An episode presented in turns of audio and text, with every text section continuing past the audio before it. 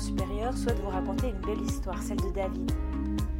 On peut être un enfant rebelle, penser qu'il y a les bons et les mauvais écoliers et que l'on fait partie de ceux-ci.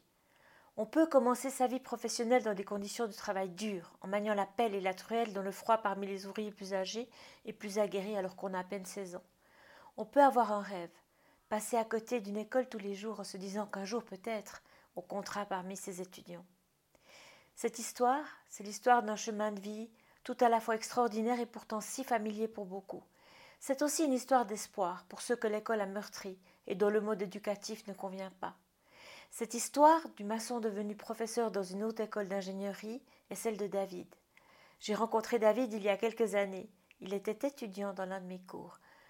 Son parcours inspirant peut donner espoir et courage à tous les élèves en difficulté, tous les élèves en rupture avec le système scolaire. C'était son cas à David. L'histoire de son chemin est magnifique. Écoutons-le. J'étais vraiment pas un bon élève, je fais que de rire aux bêtises des autres. Et puis j'avais envie de me dépenser physiquement, je voulais porter des choses lourdes. Enfin voilà, l'école pour moi c'était un truc de. c'était pas un truc pour moi. Par contre, ben, en, maths et tout, ça, allait encore assez bien, mais j'étais pas très rapide. Donc euh, voilà, je ne pouvais pas dire que j'ai une scolarité euh, euh, exemplaire, de, loin pas. Et puis, qu'est-ce qui s'est passé à la fin de cette scolarité obligatoire que tu as menée à bout tant bien que mal? Ben, en fait, on est parti vivre au Mexique deux ans, puis là, j'ai vu que les profs étaient moins bien payés. J'ai fait aussi avant de partir un stage de, sur un chantier, que ça, ça m'avait beaucoup plu.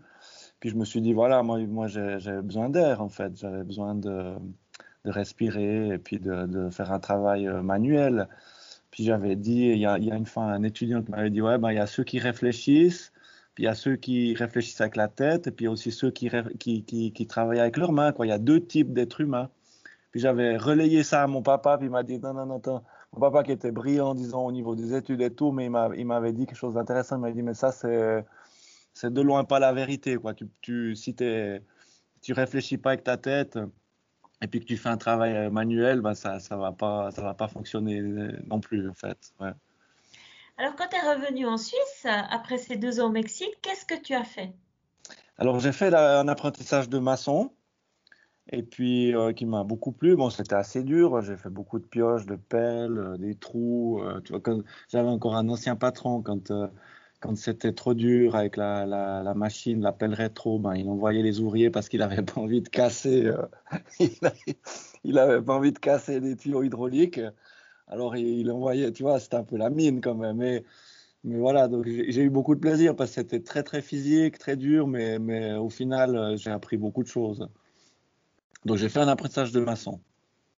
Et puis à un moment donné, il s'est passé quelque chose dans ta tête. Tu t'es dit, euh, ah quand même. Ben après, j'ai, ouais, j'étais un petit peu rebelle. J'avais pas trop. Ben, après, je me suis mis à mon compte. J'étais indépendant durant trois ans. Puis là, ça a beaucoup été, ça, ça, a mieux été dans le sens que je pouvais entreprendre des choses moi-même. Et puis, euh, puis il y a un ingénieur qui venait, euh, qui est devenu un ami, qui venait sur place me dire comment il fallait faire quand c'était un peu compliqué. Puis quand j'ai vu ça, je me suis dit, mais en fait, c'est moi qui ai envie de dire quoi faire quand c'est compliqué, tu vois.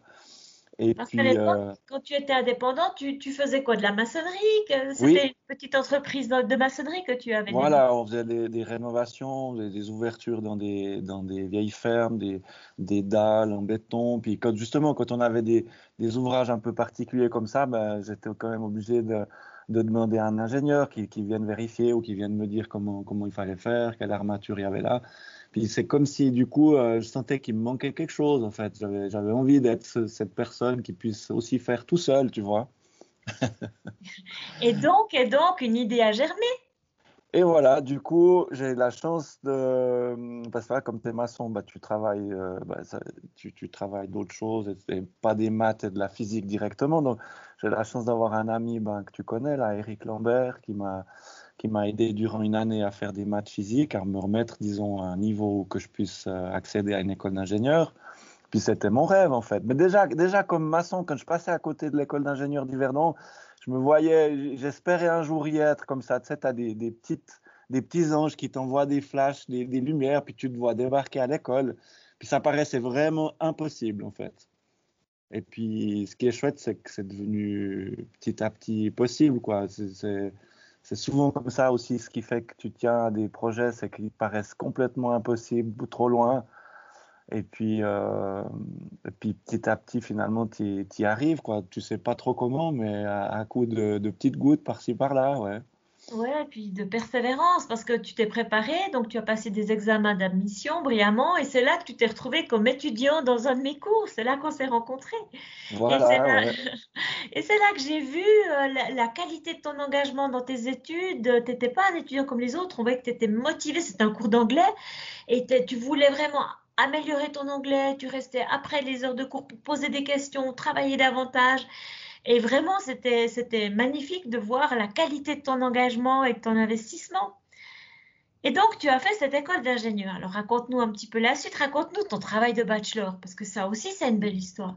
Oui, alors, euh, bah, j'ai un ami qui m'a proposé euh, en fait, qui m'a qui m'a fait part d'une histoire euh, au sud du Mexique, donc où j'avais vécu. Donc, il y avait aussi un lien par rapport à mon adolescence, qui était déjà pas évident parce que quand tu pars puis que tu veux faire hockeyeur professionnel, et puis tu te retrouves au sud du Mexique à 40 degrés, euh, à pas savoir un seul mot d'espagnol, tu vois, c'était quand même un peu euh, ouais, c'est pas une enfance toute droite, toute, toute alignée. Du coup, mais, mais c'était rigolo parce que cet ami m'a dit, bah voilà, il y a des, Indiens au sud du Mexique qui ont construit un hôpital, mais ils ont dû se cacher à cause de, l'armée parce que c'était dans une zone conflictuelle.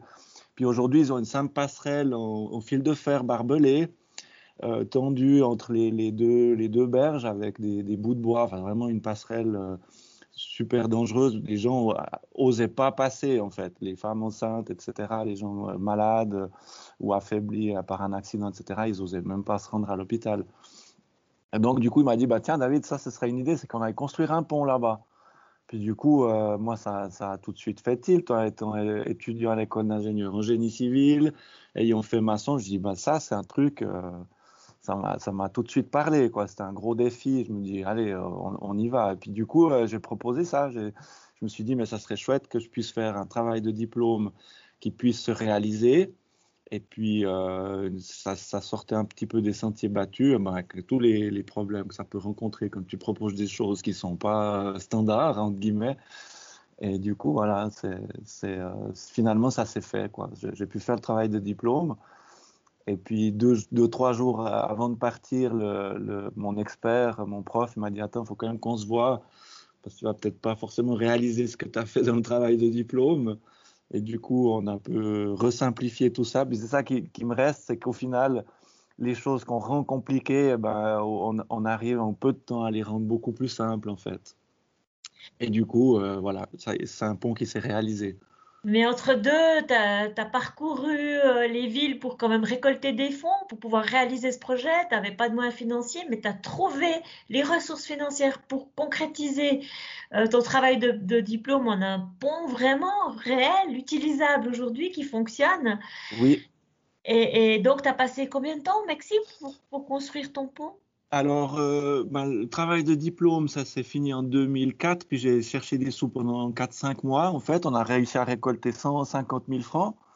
Mais c'est vrai que pour, récolter cet argent, ben, je, disais aux gens, euh, j'allais faire des présentations. C'était assez facile dans le sens que c'était lié au travail de diplôme, donc c'était assez chaud comme affaire. Et puis du coup, pour convaincre les, personnes à qui, j'avais en face, donc des Rotary Club, etc., etc., mais je leur ai dit, mais moi, de toute manière, même si j'ai 10 000 francs, j'y vais. Et puis je commence, je fais un trou. Puis ils ont senti que c'était vrai. Alors je l'aurais vraiment fait, quoi. J'aurais fait un trou, un bout de béton, puis, euh, puis j'aurais redemandé des fonds. Et donc au final, de bouche à oreille, ça a été assez vite. On a pu récolter cette somme d'argent euh, quand même importante, quoi, parce que tu sors des études et puis il te faut 100 000 francs pour démarrer un projet, euh, c'est quand même énorme, quoi. Je dis pas que maintenant c'est rien, 100 000 francs.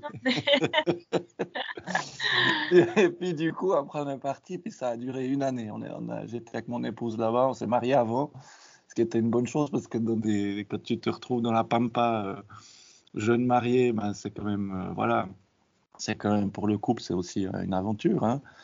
Euh, mais euh, du coup, on a, on a, ça a duré une année. Ouais, et alors, tu es revenu et là, cette école d'ingénieur. Qu'est-ce qui s'est passé avec cette école d'ingénieur? Où en es-tu aujourd'hui, David? Raconte-nous.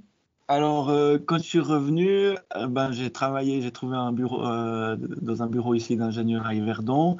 Et puis, j'ai été rappelé par mon ancien prof de diplôme, avec qui j'avais fait le diplôme, pour donner des cours à l'école d'ingénieur. Alors, moi, je me suis dit, non, maintenant, j'ai pas, le, pas le niveau quoi, pour faire des trucs comme ça disons, euh, ce que je sais, je le sais, mais j'y vais toujours de manière très simple et puis du démarrage. Donc, euh, mes premières marches, elles sont solides, mais néanmoins, bah, voilà, quand ça part, euh, quand ça devient très vite compliqué, j'avais l'impression de pas forcément avoir le niveau pour ça. Puis, au, fait, bah, du coup, maintenant, je suis chargé de cours à l'école d'ingénieur en résistance des matériaux. Et ah, puis, j'ai été aussi appelé comme expert de temps en temps pour les travaux de diplôme. Alors, j'ai trouvé une expérience super, quoi. C'était chouette parce que j'ai j'avais l'impression à nouveau qu'on m'octroyait quelque chose, euh, euh, ben, quelque part que voilà, le petit maçon euh, du Nord Vaudois, tout d'un coup, il finit prof à l'école d'ingénieur. J'avais des fois un peu de la peine à croire, mais au final, ben, j'apprends tous les jours en enseignant. Quoi. Donc j'ai trouvé pour, pour, pour soi-même, c'est une sacrée école de vie dans le sens qu'en fait, quand tu enseignes, je me suis vraiment rendu compte à quel point tu apprends à chaque fois que tu enseignes quelque chose, tu apprends aussi toi-même.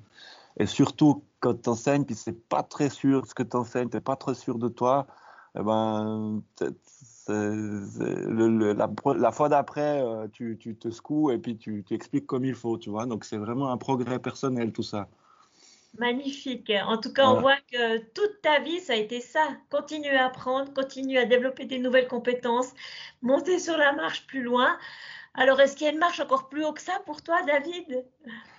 Ben, tous les jours, j'ai l'impression qu'il y a des marches à chaque fois à gravir. Et puis, ben, je suis reconnaissant de vivre dans un pays, dans un système scolaire, etc., qui, qui permettent à des gens qui ont vraiment gravi les premières marches, qui ont fait des apprentissages, des choses comme ça, très, très de base, le métier de base. Et au final, tu peux progresser dans ce métier de base et je trouve euh, que ça, assure, euh, ça devient solide. Après les études que tu mets par-dessus ça, ça devient, en tout cas pour moi, ce que je sais, je suis, je suis sûr de bien le savoir, en fait. Voilà, c'est pas bancal. Mais je sais qu'il y a encore plein de choses à apprendre. Des fois, je, je bloque sur des problèmes. Ben, je continue, je suis passionné de physique, donc je continue un petit peu à lire ça le soir, etc. Il y a des fois pendant une année, je comprends pas, puis tout d'un coup, je vois une image et puis je me dis ah bah ça y est, en fait c'est pas si pas si compliqué que ça. Puis ça, je trouve extraordinaire. Donc pour moi, c'est plutôt le défi, est plutôt le reste de la, des, jours qui me restent à vivre, ben de, chaque fois apprendre d'autres choses. Puis je trouve ça c'est très gratifiant de, se dire bah, il, y a, un tas de choses que je ne sais pas, qu'on ne comprend pas, et puis de, les comprendre petit à petit, de les décortiquer. Je trouve que c'est motivant ça dans une vie. Ah, merci beaucoup David pour cette magnifique histoire. merci à toi Ariane.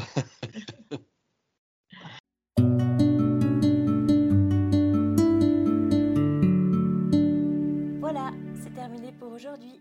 Un grand merci d'avoir écouté cet épisode. J'espère que le format vous a plu. Si oui, dites-le moi avec 5 étoiles ou même un petit cœur sur iTunes. Et si vous n'êtes pas fan d'Apple, ce n'est pas grave, il y a d'autres manières d'aider et de soutenir Pédagoscope, comme partager ce podcast avec deux ou trois de vos collègues et vos amis peut-être. Cela m'aidera énormément à poursuivre cette initiative et qui sait, cela les aidera peut-être eux aussi. Vous retrouvez cet épisode et plein d'autres ressources sur pédagoscope.ch.